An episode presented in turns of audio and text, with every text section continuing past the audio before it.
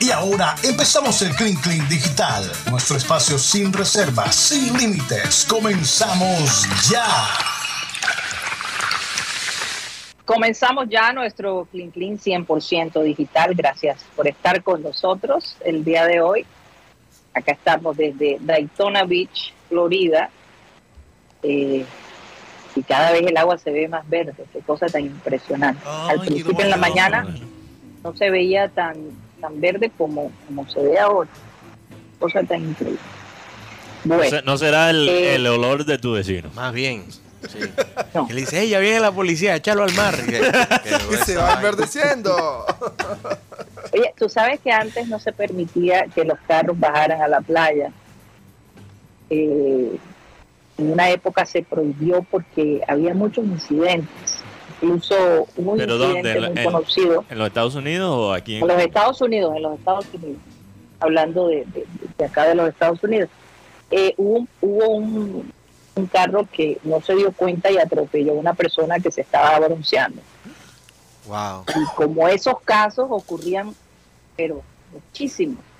Entonces prohibieron carros de playa, eh, carros en general. Y ahora de nuevo está permitido, por lo menos aquí en Daytona Beach hemos visto, tú sabes, el, el propio norteamericano en su Wrangler, eh, con la música arriba, y, en plan me imagino de, de buscar chicas, ¿no?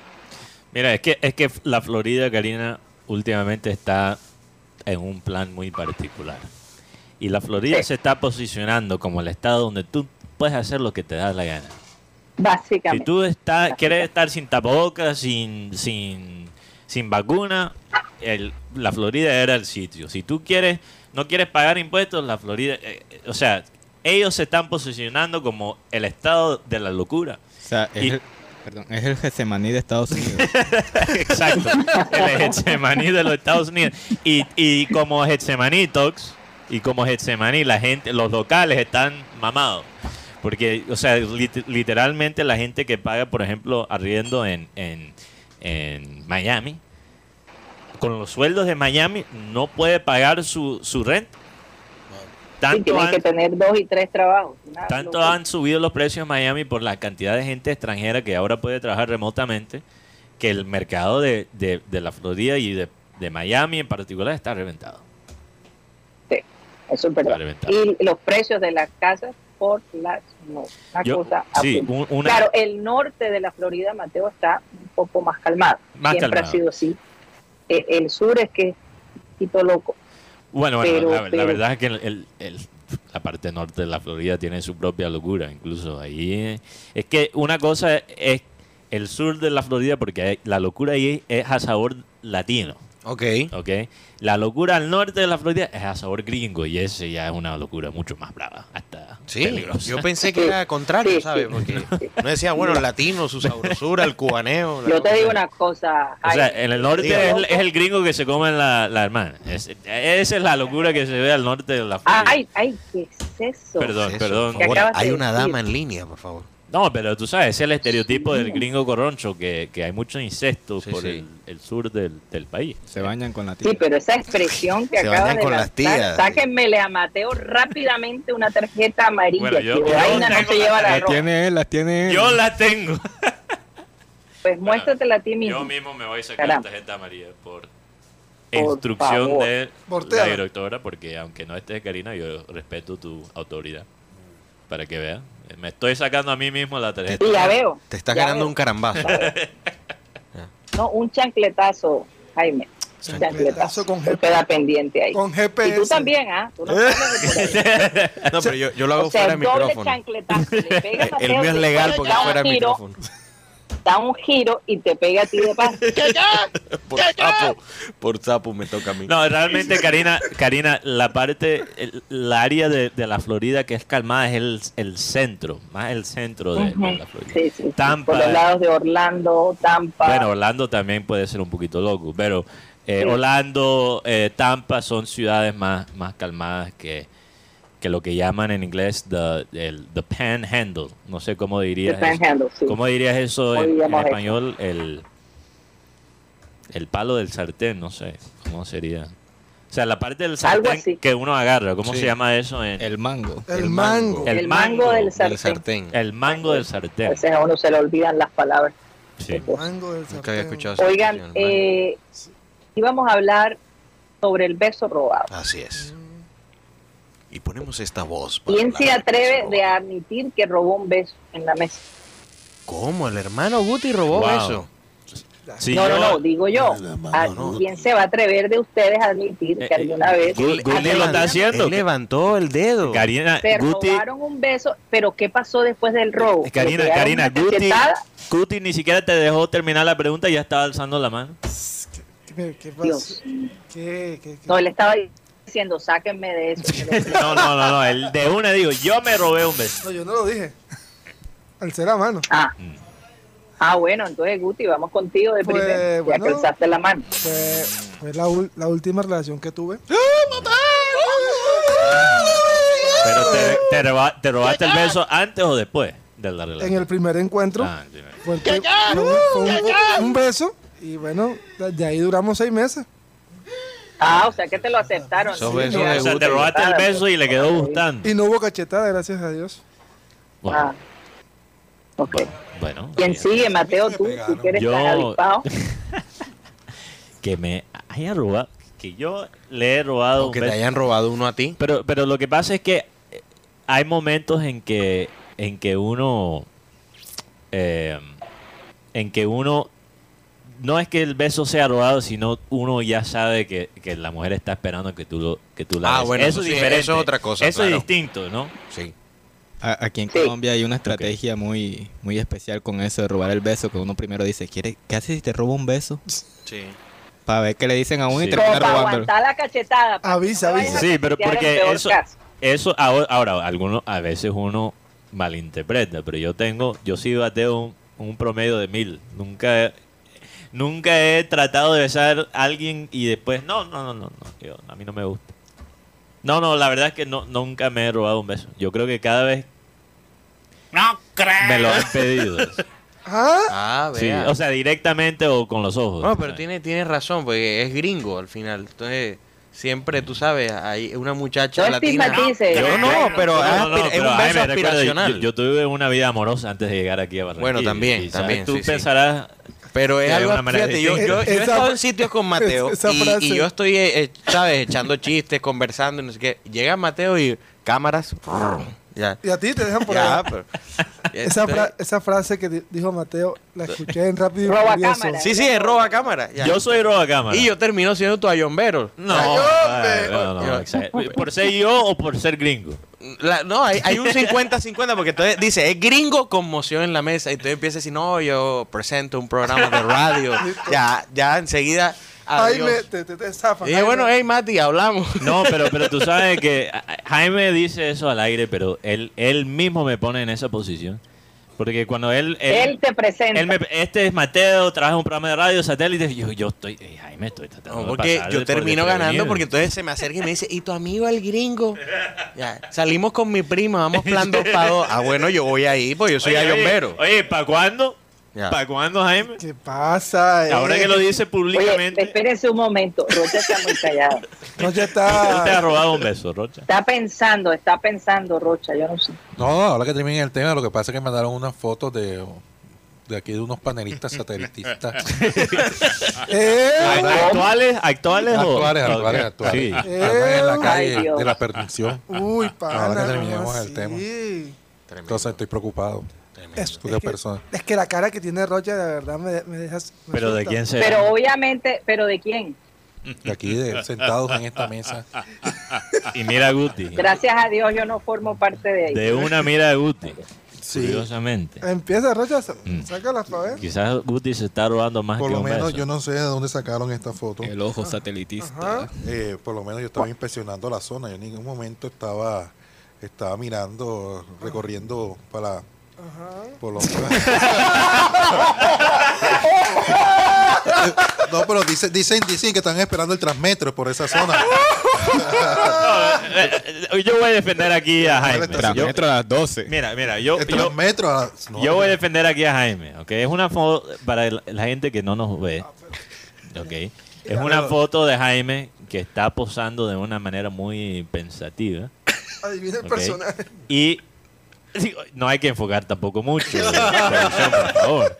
Y en el fondo, o sea, hacia donde mira Jaime, hay un lugar aquí local de, de la ciudad de Barranquilla, sin decir el nombre. Si Sí, sí, quieren claro. verlo, pueden ver la imagen. Y si ellos quieren Pero pautar, no, sí, no, no, claro, no, no si creo. quieren pagar en canje, Jaime. No, Guti se acaba con el canje. Jaime, no des idea. ¿Qué dice yo? pero digamos que es un, es un club. Eh, Para adultos. de- en- sí, Un- para adultos. Una casa de, play, un de señores. play. Exacto, ¿ok? Club de final Y feliz. aquí voy a defender. Gracias. Pero sin los sancochos. Oye, yo, uh, El ¿cómo sancocho cambian después. el tema? Yo, yo Pero, Karina- con beso robado y mira dónde hemos llegado. Karina, No, Karina, lo que pasa es que yo estoy defendiendo aquí a Jaime porque eso queda al, al lado, o no al lado, pero bastante cerca a la estación del Joe de Rodríguez. Claro, de Que- decir sí, él está- está es. esperando el Esperando el Transmetro. Estoy esperando el transmetro y está. Y no hay muchos lugares donde uno se puede sentar y esperar que, El. Transmetro cierra a las 8 en Bustero. Pero aquí a, a las 8 ya está oscuro. Tú No, tú no imagínate. sabes si eso es a las 8. No, imagínate, y estaba, y estaba cerrada la- el negocio que estaba al lado. Siguiente, Rocha. Y no, hay otra foto de- donde, donde hay otro panelista que hace una selfie, una selfie por, por el sector de, de la cordialidad. Robándose besos por el exacto, barrio Ro- chino, barrio chino. Por el barrio chino. por el barrio chino. Bueno. Barrio chino. No, pero lo que pasa es que yo estaba haciendo un trabajo de, de- un trabajo De creativo, campo. un trabajo de campo para la novela que vamos a hacer de las memorias de Rocha.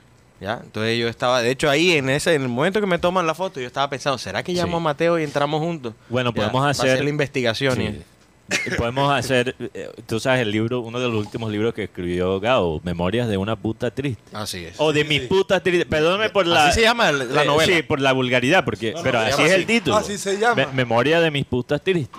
Sí. Memorias de un rocha triste. Memorias de un Rocha triste. Memorias de un Y rocha ya triste. empieza con No, la y, frase. y- y ahí sí, para robar un beso, ahí sí es tremendo, porque ahí sí. Más bien te roban a ti para te hacer eso. roban a ti más bien.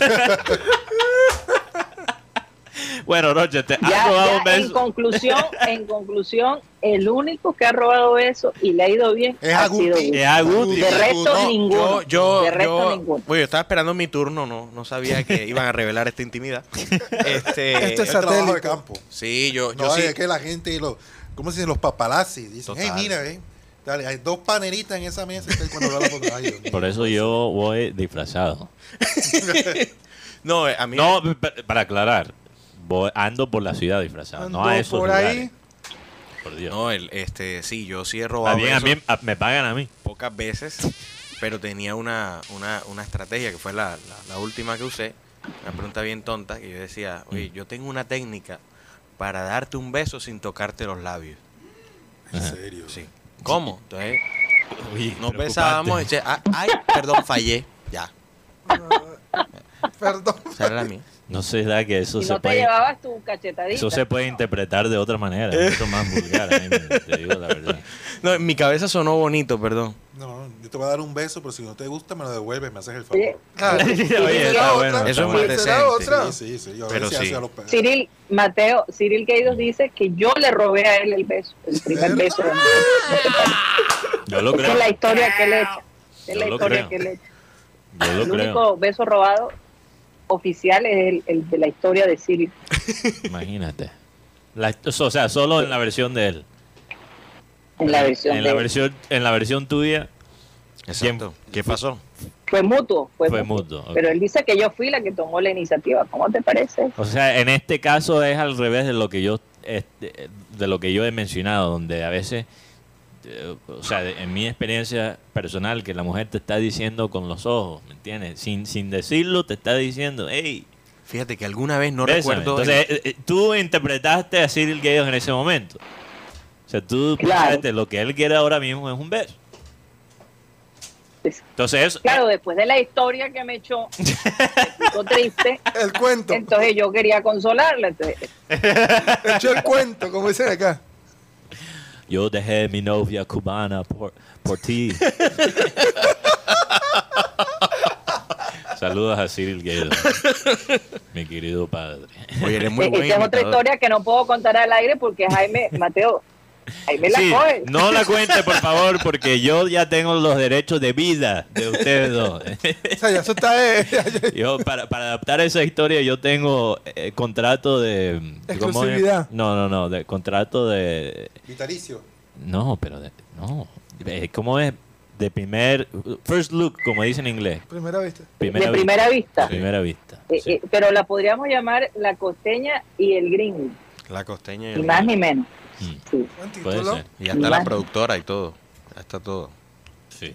No, no, no, esa historia se presta. Se presta. Oye, Oye, pero yo, yo todavía no entendí cuál es la conexión entre el beso robado y la justicia social.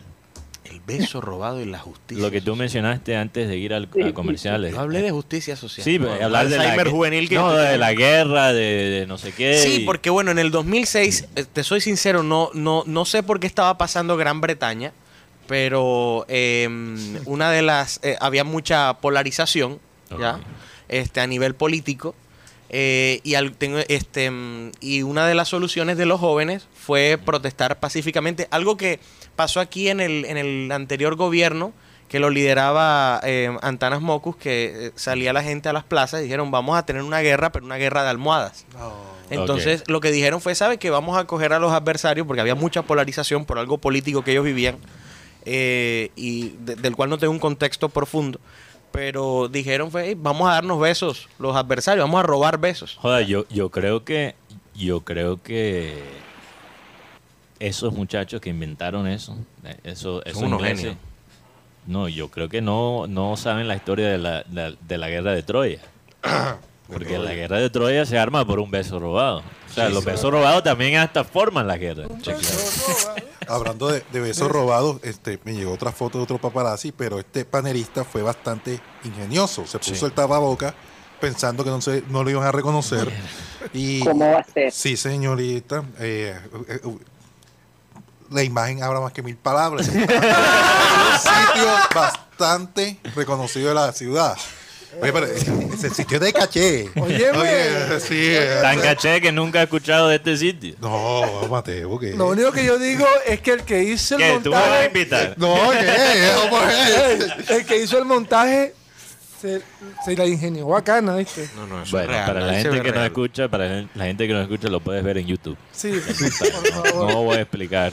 No, Si yo- no, Car- Karina me da aquí un Yo, cogotazo. yo no, yo no quiero opinar porque Remoto. yo quiero seguirle cayendo bien a Karina. Entonces yo no, no voy a opinar. pero, pero, pero, ¿cómo así? Uno tiene que ser uno mismo Eso Y no vas a dejar de me, me ser puede, tú me puede llevar a para caerle problemas. bien a alguien. ¿Qué es eso? Yo, yo, yo voy a ceder hoy. Ahora sí me preocupaste. Ay, tremendo ingenio que lo que estaba- tenemos que- aquí que estaba de esperando. paparazzis. O sea, para traducir, Jaime, te están diciendo la mon. ¿Eh? No- para traducir, ay, Dios mío, Mateo. No, pero yo, cosa. yo, yo Oye, mi silla vamos, aquí no, no. vamos. O sea, Señores, respiren, respiren. Vamos a un, a un corte comercial y cuando regresemos vamos a hablar, vamos a hablar un poco No, de, de las que algunas mm, de las decisiones que algunas personas tomaron en la pandemia y que hoy en día se arrepienten. Ya volvemos.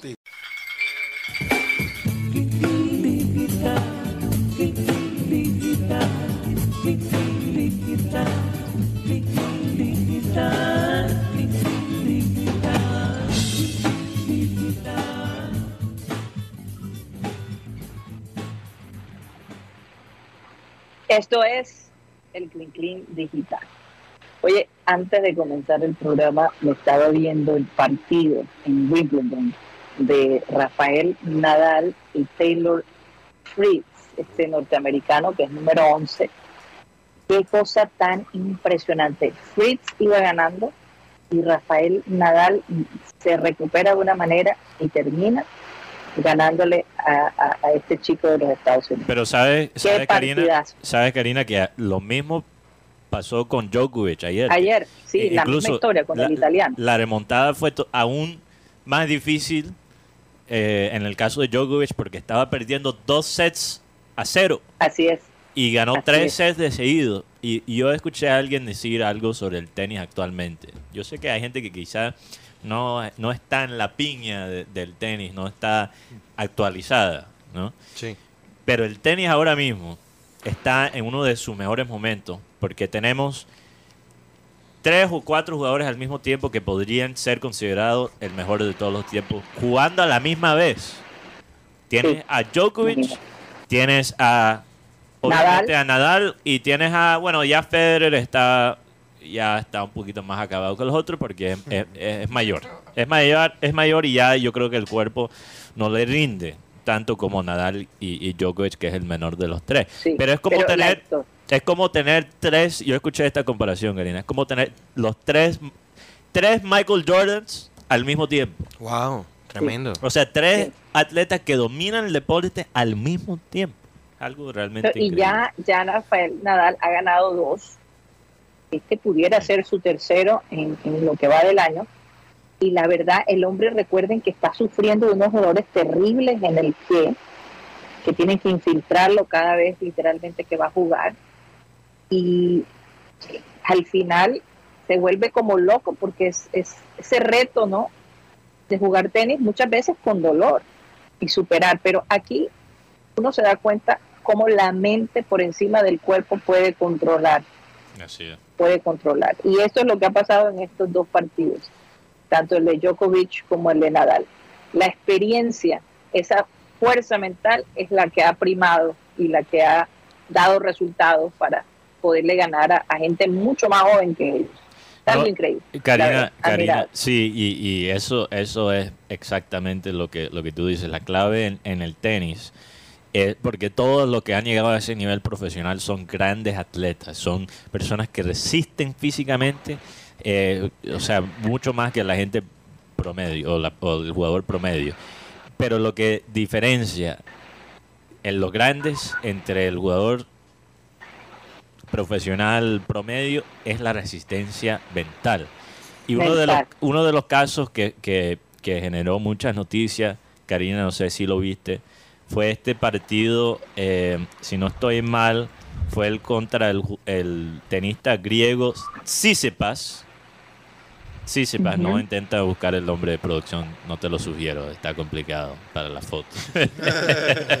no lo sugiero porque es un nombre griego y poquito complicado. Si no estoy mal, el partido fue entre Tsitsipas y un jugador, sí, eh, Kir- Kyrgios, Nick Kyrgios, que es de Australia, si no estoy mal. Ajá, sí. Pero eh, curiosamente él es de Australia, pero creo que viene también de eh, antecedentes griegos, si no estoy mal. Griego, sí. Sí, su papá era griego.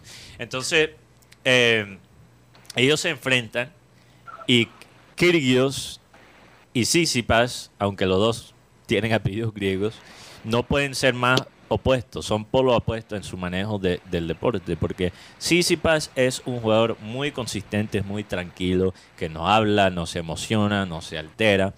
Kyrgios es completamente lo opuesto, un jugador que grita, que hace trucos a veces hasta medio sucios en la manera que hace la sacada, ¿no? Y, y- y es muy, muy emocional. Curiosamente, Sissipas empezó a tragarse, como se dice aquí coloquialmente, tragarse la La madre. madre. Mierda. Porque Kyrgios empezó a. Oh, no, perdón, Sissipas se empezó a, a, a- a cabrear y le empezó a pegar la- a, a, a, a Kyrgios con la pelota. Y hasta Ay. pegó una pelota al- a, a los fanáticos. Gracias a Dios no pegó a nadie. Porque si hubiera pegado a un fanático, él queda eliminado automáticamente de, Y a lo mejor torneo hasta vetado por un tiempo. y vetado por un tiempo. Pero, pero Kyrgios, hay un debate en el tenis sobre este, este duelo entre ellos dos. Porque hay gente que dice que Tsitsipas, que es el, el- el tenista más típico, el, el gentleman, como se dice en inglés, más tranquilo, aunque él es- en este caso él es el que se cabrió. Y Kyrgios, que es el más hablador de paja, el que reta a los otros jugadores, el que arma controversia. Entonces hay unos que respetan más el estilo de Sissipas y hay otros que dicen, este man, aunque, aunque es un personaje, aunque hasta puede ser medio tóxico, e- él entretiene. ¿Por, por qué queremos espantar los, los atletas que entretienen? Y lo más irónico de todo, Karina, y tú lo vas a saber, porque tú yo creo que lo viste jugar de niña, John McEnroe Por favor. estaba criticando Jugador de tenis favorito.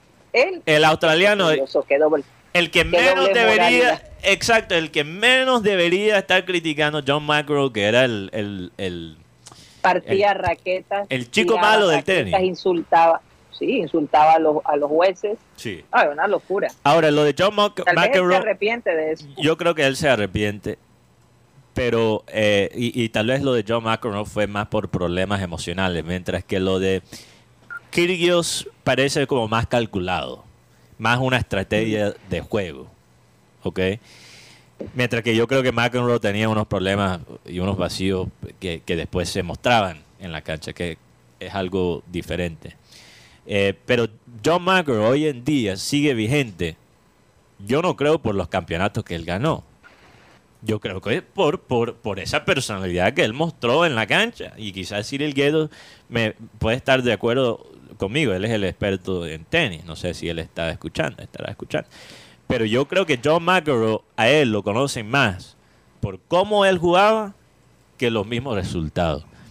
Y eso es algo en, en el deporte que sigue No, y con quién se casó también. Exacto.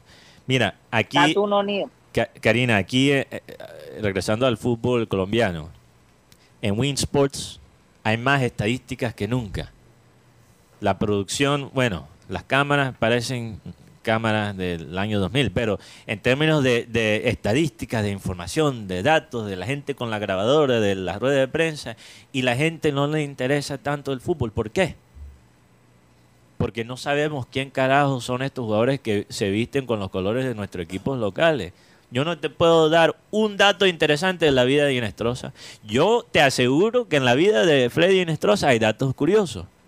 Y Guti me está confirmando que sí. Que sí. Un partido Guti, ¿tienes el micrófono apagado? es que jugó Sí. un partido con la esposa secuestrada. Fue algo- Imagínate. sí. ¿Con la qué? Pero la Fue parte... un- la esposa. Mira, Karina, con toda la información, con las redes sociales, lo- la, o sea, la parte digital, y lo que vende un deporte sigue siendo la parte humana. Y yo creo que eh, la prensa deportiva a nivel mundial y en todos los deportes se está olvidando de eso. Mira que la Fórmula 1, ahora mismo, Que son seres humanos. la Fórmula 1, ¿por qué ha tenido tanto éxito con la gente joven últimamente? Se ha disparado en, en los últimos tres años con la gente joven. Por la serie de Netflix. ¿Y tú crees que la serie de Netflix le da... O sea, ¿a qué, tú, a, a- a qué crees que le da la prioridad a la serie de Netflix? ¿A los tiempos? ¿A, a- a las máquinas de los carros?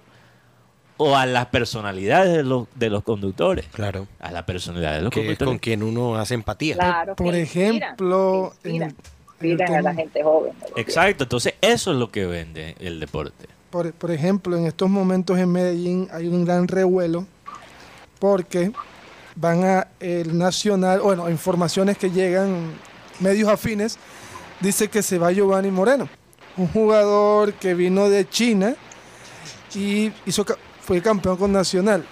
La, la manzana de la discordia es porque Giovanni Moreno defendió a su director técnico diciendo que cómo era posible que el técnico campeón ganara Sí. menos que un técnico juvenil. Estas palabras no cayeron bien en la, en la Directiva. y el hombre parece que le cer- lo- un contrato. Yo, yo escuché que al, al técnico de Nacional le pagan abono para Betplay. Le Sí, pagan, no, eh, le- no, le inclu- pagan 4 millones y medio. ahora eh, que mencionas a Bono, Inclusive, Karina, el líder de la... parece ya 15 mil abonos para- vendidos en, para Cúcuta y nosotros cuántos llevamos, Rolf? Ni 6 mil, Ni 6 mil, 5 mil ciento y pico. no 5 mil. Lo que es no tener de todos modos fútbol por un tiempo. No, Pero fíjate, la parte humana. La gente nos ha escrito al programa Karina y ha dicho, nosotros no nos queremos abonar porque no nos sentimos identificados con este equipo. Si tú no te sientes identificado con los avatares del, del deporte que uno está viendo en, la- en el televisor o en el estadio, tú no vas a hacer el esfuerzo. Pero, es que sí. usa mucho el tema de la emoción. Mira que Nacional en dos semanas 22 mil abonos después de Sí. campeón. y salen con esto ahora. No, eh, ah, tanto así Por eso que, es que yo les digo, nosotros vamos, a- la gente en Barranquilla va a comprar a uno después que vea jugar el, el, el Junior mañana. O sea, aprovecharon la emoción, la euforia del Realmente. título y, han dicho que no se iba Giovanni Moreno y salen con esto. Giovanni. Moreno dice que él no se, no se quiere retirar todavía. no, y- y que Sí, jugaría gratis. Giovanni Moreno dio papaya porque él dijo, cuando Nacional queda campeón, yo me retiro. Entonces él dio papaya. ¿Tú No. crees que Nacional no? no y el te- y tomaron el- la palabra. Y el tema aquí, el líder de la, de la barra de Nacional, de los del Sur, a- a- a- está haciendo una, una campaña que todo aquel que se abonó, que devuelve el abono y que pida el reintegro del, del dinero, sí, sí se va Giovanni Moreno de, de Nacional. O sea, usaron, usaron a Giovanni Moreno para unir al grupo, porque Giovanni era uno de los líderes de este grupo Sí. y el hombre está ahí. Ahora par- hay que esperar a ver la parte oficial porque Y, todo y esto todavía no han renovado el técnico. no, ni el técnico. Por seis meses lo ¿cuá- renovaron. ¿Cuánto le pagan a él? Cinco. Cinco ¿Qué palos. aumentaron? No, estaban Él se ganaba cinco. 4 millones y medio. Cuatro millones y medio y quedó campeón, Karina. Hay que ver cuánto se lo van a, van a aumentar. Había renovado por seis meses porque el presidente nacional no confía en él. Yo creo que pagan más al community manager de Nacional que No, al técnico. La verdad es que Nacional, Wow, esto es increíble. esto es muchas, increíble. muchos jugadores, Yo creo que el pelado que maneja las redes de Nacional seguramente gana más que el técnico. muchos jugadores volvieron a Nacional por amor y porque les ofrecieron el cielo y la tierra. Pero parece Oye, que pero mira la historia que de todos modos este hombre está creando. ¿no? Esta conciencia. Se, se va a volver un héroe. Ya lo es, ya es lo que es. como se vayan estos es. dos personajes, O Karina sea, y si- muchachos, si- no, en serio, si, se, si, si lo sacan después de haber ganado y encima, óyeme, no le aumentan el sueldo y todas las cosas, yo creo que otro equipo estaría más que interesado en que este director técnico Sí. fuera parte de su, de sus equipos. Y, y seguramente la manera que llegó Nacional, para usar una palabra que, que he usado mucho últimamente, seguramente fue un atajo. Creo que es difícil de replicar la manera que ganó el título nacional y, y no sé qué tanto es el, el- realmente el talento de Hernán Dario Herrera como estra- estratego. ¿no? Darío, Darío. Darío, Estratega. estra- Darío. en Estratega. estratega. estratega, perdón. Darío, doble embarrada. Hernán Darío Está Herrera bien, está y, bien. y, estrate- y estratega, imagínate. Como estratega, yo no sé qué tanto es realmente su talento de esa forma. Yo creo que la gente, como nuestro amigo Eugenio Baena, habla muy bien de su trabajo en Real Cartagena. sí, muy bien, le fue bien. Pero es que de Cartagena, es inevitable. ascendió. Cartagena habla sola por sí misma. Ascendió al Real Cartagena Eh, con eh, jugadores sí. como Yo soy una antena repetidora de los triunfos de Real Cartagena. Carlos, Carlos Valdés, Ara- Arango, Pedro Tabima, una cantidad de jugadores de la Sí. América, David Ferreira. No, él, él, o sea, él tiene cosas interesantes, pero, pero imagínate, esto es una falta. Él tiene un perfil bajo. Una- o sea, yo creo que Nacional podría quedar de, de, de, de último en la liga el próximo semestre y los fanáticos todavía no, lo van a querer por la manera que ganó. sobre todo por, el, tiempo. to- por el toque humano, fíjate. El toque no solo importa lo que hace, sino cómo lo hace. ¿Cómo lo haces? Así es. Así y precisamente vamos a pasar a- al tema de que habíamos hablado. Okay. ¿Qué hiciste en la pandemia? Hoy en día te arrepientes de haber tomado decisión. Mateo, háblanos un poco de ese artículo porque salió Sí. en este diario The Guardian. Bueno, esto es el contexto eh, británico, pero yo creo que aplica para todas partes. Porque, por ejemplo, hubo un fenómeno, Karina, a raíz de eh, a raíz de la pandemia que se llama, o lo llamaron, la gran renuncia. La gran, sí, como la gran depresión. Bueno, Ajá. hubo en los Estados Unidos y en muchas partes la gran renuncia. Mucha gente que a raíz de la pandemia se dio cuenta que no le gustaba su trabajo o que quería cambiar de carrera. Entonces había unos récords de renuncia en los Estados Unidos y mucha gente que, o sea, se fue del trabajo. Obviamente en los Estados Unidos en ese momento se subió la cantidad que le dan a uno por el desempleo. Entonces el mismo gobierno facilitó ese proceso de renunciar al trabajo. Y, y bueno, mucha gente se está dando cuenta que solo porque uno renuncia al trabajo uno no puede cambiar de rumbo así de fácil. Entonces hay mucha gente que formó parte de esa gran renuncia y después se encuentra un trabajo parecido. Antes era O vendedor de coca Ahora de caballito. Ahora es vendedor de, caballito. y ahora de caballito. Sí, alegría en yucado. Oye, quien lo vea, Guti. Pero hay Pero- gente que, por ejemplo, eh, se divorció en la pandemia y ahora está Ese es otro, exacto. Otro ejemplo es que los divorcios se dispararon a raíz de la pandemia. Y el maltrato también. Y el- la, bueno, violen- la violencia intrafamiliar. Bueno, sí. obviamente eso ya es otro tema, pero es verdad lo que dice sí, Rocha, sí. la violencia intra- intrafamiliar. Yo me acuerdo, como a sobre todo con los ancianos, ¿recuerdan? En, en general, todo lo que sea conectado a, al- a la salud mental se disparó en a raíz de la pandemia, pero muchos divorcios, mucha gente que quizás vio su matrimonio desde otra perspectiva por la pandemia, se divorció y de ahora se están arrepintiendo de, de haberse divorciado. Imagínate. Están buscando otra vez a la persona. Están buscando otra vez a la persona. En se dieron otro cuenta. rol. Exactamente. Entonces lo que uno a veces hace, a veces somos eh, prisioneros, prisioneros de, ¿cómo se dice? Prisione- encarcelados o prisioneros. Sí, está bien las dos. No, prisioneros. Prisioneros del bien. presente Ok. o prisioneros Sí. del momento. Y hay, hay a veces en- hay, hay cosas apocalípticas que te hacen tomar una decisión que después ya en la vida normal ya no funciona. Te sientes que fuiste al límite. Otros nos endeudamos con el banco, le pedimos un préstamo. Otros se Sí.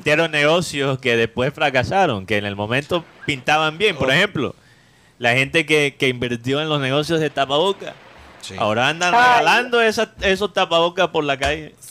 Se quedaron con- Regalándolo los está. Y- y eso no es exageración, Mateo. Hay, hubo gente No, no que, es mío. literalmente, o sea, no se no puedo decir que se hizo rica, pero que, que mejoró su economía bárbaramente, sobre todo aquí en Barranquilla. Yo conozco casos de alguien que empezó a, a- a vender, porque su negocio eran los, los eventos, imagínate eso, era, un- era él y su esposa wedding planners, y con la pandemia pues eh, eso obviamente se acaba, y empezaron a vender tapabocas, y los vendían a domicilio, y vendían las cajas, y obviamente tiene su proveedor, y tenían tanta demanda que terminaron montando una islita en un centro comercial y después otra islita en otro centro comercial y después y de pronto el tipo era el fachar de los tapabocas. Ya, y cambió camioneta y todo y ahora está asustado y él se alegra cada vez que, que sube el pico que no sé qué que vamos a volver. O sea el, el- el tipo Ay, le, ha, le ha funcionado el COVID como no tienes idea. No, hay gente, O sea, hay, hay gente también que, por ejemplo, aquí en, en- en el artículo de The Guardian en Inglaterra, que eh, hay gente que, que su familia son de estos pueblitos en Inglaterra donde Sí. no hay un carajo. Y eso, eso en, en época de pandemia era romántico, ay, el paisaje. Eh, seguramente los ingleses pensaron, ay, voy a regresar a mis raíces y conectarme con el paisaje. Y después de dos años de vivir con los padres, seguramente quieren mandar para el carajo el paisaje. Ya me mamé de estos viejos, me quiero, quiero ir a Londres y, y rumbear y, y ya, y ya, o sea. lo- Mateo, ten cuidado con lo que dices porque la gente va a pensar que tú te mudaste. No, yo estoy. Tú te estoy mudaste No, del Ca- apartamento porque ya no aguantabas a tus Eh, padres. Karina, bueno, yo no voy a comentar sobre eso públicamente, pero Karina, yo, yo hice lo opuesto a mucha gente. Yo a raíz de la pandemia me fui de la casa. No, no, no. y No, se no. marchó Eso, no, no, eh, eh, no, no. Es, es broma, es broma. es Eh, broma. eso fue- Ya eso era Sí, planificado. sí, planificado, exactamente. Incluso se aplazó por la pandemia. Claro. Eh, pero Karina, Ajá, así es. Karina, yo simplemente estoy traduciendo lo que aquí dice el, el artículo, no directamente, pero mi interpretación de lo que están diciendo los ingleses. Porque aquí dice, yo... que los ingleses viendo satélite oye yo no dije eso No, no, no, pero en serio, hay gente que dice aquí, yo, yo, eh, yo me mudé a un pueblo, Sí. un pueblo donde, donde, para, para básicamente cuidar a mis padres. Estoy traduciendo aquí en caliente a lo que dijo este persona, Mike Nichols, un escritor que antes vivía en Londres. Entonces, sus padres ya tienen una edad mayor, ya son de tercera edad. Él, él mueve a un pueblo que se llama Sudbury. Ok. Y él dice, por las afueras de Manchester, y él dice, no joda, después de estar aquí y, y- y estar con esta gente que ha vivido aquí por generaciones, me di cuenta que son unos resentidos y que son celosos Yo quiero regresar a Londres donde hay parques, teatros de cine y, y- y bares. Ok. Entonces, Fíjate que eso, eso tú, tú Sí. me lo dices, pero yo me visualizo leyendo el artículo y lo leería con acento barranquillero. O sea, es que yo lo estoy imagino- traduciendo a, a la Sí, versión. sí, no, no me imagino así inglés hablándolo eh, eh, en El- inglés. o sea. Lo, lo que pasa es que, entonces él parece sí creció en, en Londres, pero sus papás son de este pueblo. Son entonces él pueblo. dice, desde los 14 años yo he tenido mi pub local, que es un fenómeno en las ciudades de tú tienes tu, tu como, es como la tiendecita de barrio. Sí, Tú vas ahí, tú ves la misma gente, te tomas la misma fría y el man que te la sirve siempre es el mismo.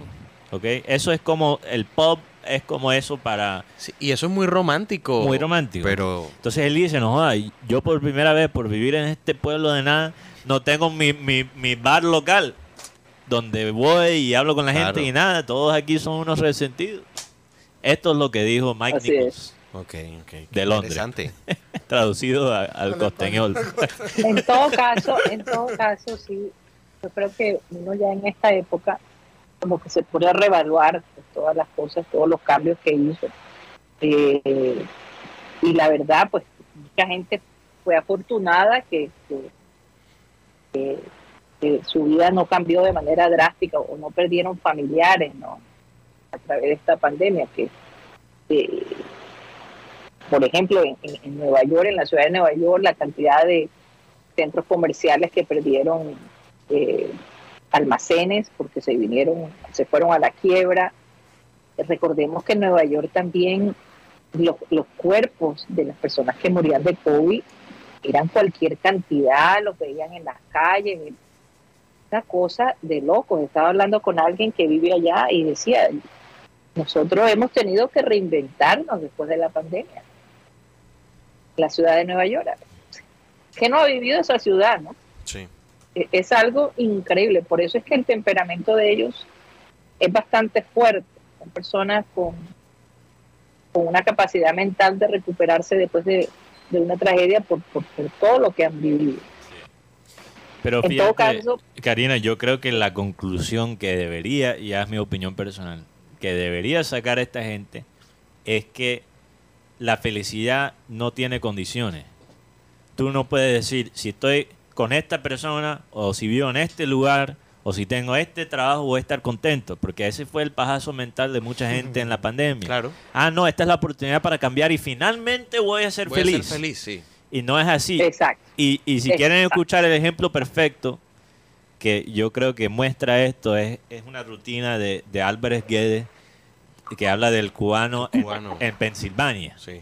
Que el cubano en Pensilvania llega a Pensilvania y... Oye, deberíamos montarlo un día. Oye, sí, yo creo que lo, lo podemos hacer sin mucho problema. Y lo Mateo, y con tu acento cubano se debe oír. Yo lo leo, yo lo leo con mi acento cubano. Yo, yo lo leo. Pero sabes que, Karina, entonces el cubano va a Pensilvania y, y- y comparado a Miami ve todo lindo.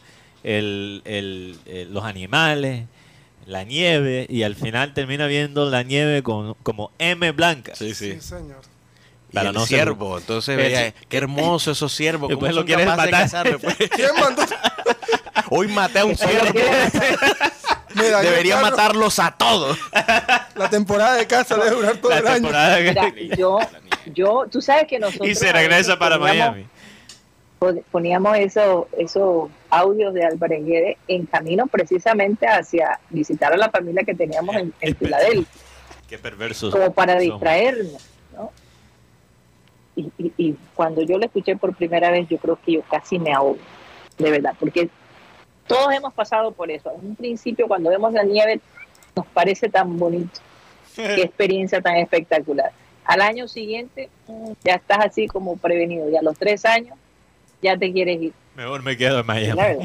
Así es la experiencia del latino Al que vive final en dijo él, mejor me Estados quedo en Miami. Mejor me regreso Bueno. a Miami, Miami. la playa. El cubaneo. El cubane- lo que, todo lo que, lo que era para él negativo al principio termi- termina siendo increíble. Entonces, sí, Oye, y definitivamente eh, eh, esto de, de COVID, sí, la OMS dice que, que el COVID va mucho más adelante que nosotros. Todavía, todavía vamos a tener que lidiar con esta situación y van a haber subidas y bajadas y vamos a tener momentos de, en donde el tapabocas se va a requerir, donde no, y así Sí, a mí, a mí será parte de nuestra vida. lo esperanzador, porque bueno, yo intento, eh, sabe, como siempre, Mirar llenarme la- de moral, este, es el tema de la vacunación. Que, qué bueno que a, a nosotros nos tocó la, la vacuna y pues a, a los que tuvimos COVID, sabe, no nos dio tan fuerte como en los primeros casos. Entonces, también yo Así invito es. a los oyentes que, que- que estén pendientes a Se eso, los que tienen, dosis. claro, los que tienen dosis pendientes, estén cuidándose dosis. con eso también. La cuarta dosis. Bueno, yo tengo la cuarta dosis pendiente. Yo estoy pensando si me la pongo o no. Ya con tres dosis, por lo menos uno tiene un Con cuatro dosis ya 75% uno es un Transformer, ¿no? Un, un X-Men, una vaina así. Sí, Yo me pongo el tapabocas para que no me reconozcan cuando hago mis maldades. Es de los tantos beneficios que, que mucha gente le dio a los benditos no tapabocas, que no te Es que- reconocían. pero, pero ¿sabes que Sí, para no, No, tener pero que mira, mira afectarse. Guti que lo reconocieron en el sitio donde fue, le Sí, tomaron la foto. Hasta con tapabocas. Con tapaboca. Ca- Karina, tú sabes que en las películas de, de los asesinos y todo esto, los asesinos siempre han usado tapabocas para matar gente. En las películas yo siempre tengo ese recuerdo. Ah, He visto, tengo que buscar las escenas, pero hay, Sí, sí. hay escenas que yo recuerdo que, que ellos se ponen los tapabocas para matar a, a quien Claro. sea. Entonces, mío. Y en las películas de vaqueros, las más viejas, se Sí. colocaban la, la pañoleta del Exacto. cuello La- arriba. sí. Exactamente. Entonces, todo el mundo en tiempo de pandemia parecía o asesino o, o vaquero. No, o, o- o los que no se sentían muy cómodos con esta parte de su rostro y que se veían más simpáticos mostrando nada más los ojos, pues se sentían súper cubiertos. Sí. ¿no? A mí me iba Eso mejor, también. definitivamente. No Uno le-. Solo con los ojos me iba Claro. muchísimo mejor. Oye, ¿y eso no te pasó? Que de pronto, tú sabes, se quitaban el tapaboca y como que... Fue un placer conocerte. Todo tiene Sí, su sí, sí. final. Chao, amigo. Sí, eso, eso pasó. Oigan, señores, se nos acabó el tiempo. Oh. Sentí la intención de Rocha de decir una cosa más antes de Sí, yo pero paró. Iba a decir algo y paró. No, iba a ¿La decir, vas a decir, Rocha? Dile, Rocha. iba a decir que, que ayer el capitán Sebastián Viera estuvo haciendo una actividad social en la cárcel Modelo. No Estuvo en la moderando, cárcel. estuvo en la cárcel Modelo compartiendo con los, con los reclusos. de modelo en el modelo. Eh, En la- en la Modelo. estuvo, de recluso, estuvo con los reclusos, compartió con ellos y hicieron un picadito de fútbol. Sí. Eh. Oye, qué chévere, me parece. Sí, sí. El que antes hacía eso era Teo, ¿no? Teo eh, lo hacía pero en diciembre, lo hace generalmente en diciembre, que, con, que le lleva, eh, por decir, detalles eh, o aguinaldos con, para la fiesta de fin de año. Sí, yo No, creo que, como extraño Teo. yo creo que el tema, de, también el lleva. tema de Teo, poco, poco Cuando le extrañes, compra el perfume y así lo recuerdas. en, el, en, el tema de, en el tema de Teo, yo creo que fue poco valorado su, su labor social. Completamente de acuerdo. Porque sí. Teo fue de los que estuvo más pendiente de sus niños de la chinita. Es más, yo recuerdo una historia de un niño de la chinita que le pidió a su mamá un PlayStation, creo que era tres. Y la señora dice, ¿usted dónde te lo puedo regalar? Yo no tengo cómo regalártelo. Esta información le llegó a los oídos de Teo y Teo el 24 se presenta a la casa vestido de Pa- Papá Noel y le entrega una caja al niño. Ese niño no paraba de llorar de la emoción de tener un PlayStation Imagínate. y cosas así. Teo trabajó mucho en la parte también con los hospitales, de darle Pero, elementos. Guti, vas a hacer llorar aquí a un poco de gente. Así Me que estaba rascando aquí el ojo. hay que valorar a las personas. No estoy llorando. es Pero se nos nervioso. acabó el tiempo, señores, me tengo que ir. Mm. Tengo que ir y ustedes también, porque ya son las ¿qué? 3 y 30. Bueno, Karina, eh, pero para, para, para terminar el punto de Guti, por eso Teo llena Sí. estadios y Borja que llena buzones de correo. mensaje de Twitter. Mensajes de Twitter. De Los Twitter. comentarios de Instagram. Más bien. Mañana, mañana se, se concreta, cuatro horas. Todo el mundo va a estar pendiente del partido de River. Si gana. River, va a ver. Santo Dios. Todo. Vamos. Vélez, vamos, a ser- Vélez. Carlos Antonio. Mañana va a ser, mañana va a ser un, un día interesante, la verdad. Explosivo. Juega observar. Junior. explosivo. Nos vamos, señores. Muchísimas gracias a mis compañeros, a la gente de producción, a ustedes los oyentes por estar con nosotros. Regresaremos mañana a la misma hora. de 2 y 30 a 3 y 30 de la tarde. No, y además, Karina, Muchas mañana gracias. juega la. Media Roja con, con los rayos de Tampa. Ay, Dios mío. Encima de todo. Encima de todo. Mateo. Día explosivo. no me dejas terminar. Me dejas terminar. Cosa contigo. Y eso que te veo que necesitas un cafecito. ya me dieron bueno. tres. Nos vamos, regresamos mañana. Muchísimas gracias. Gracias de verdad por estar con nosotros.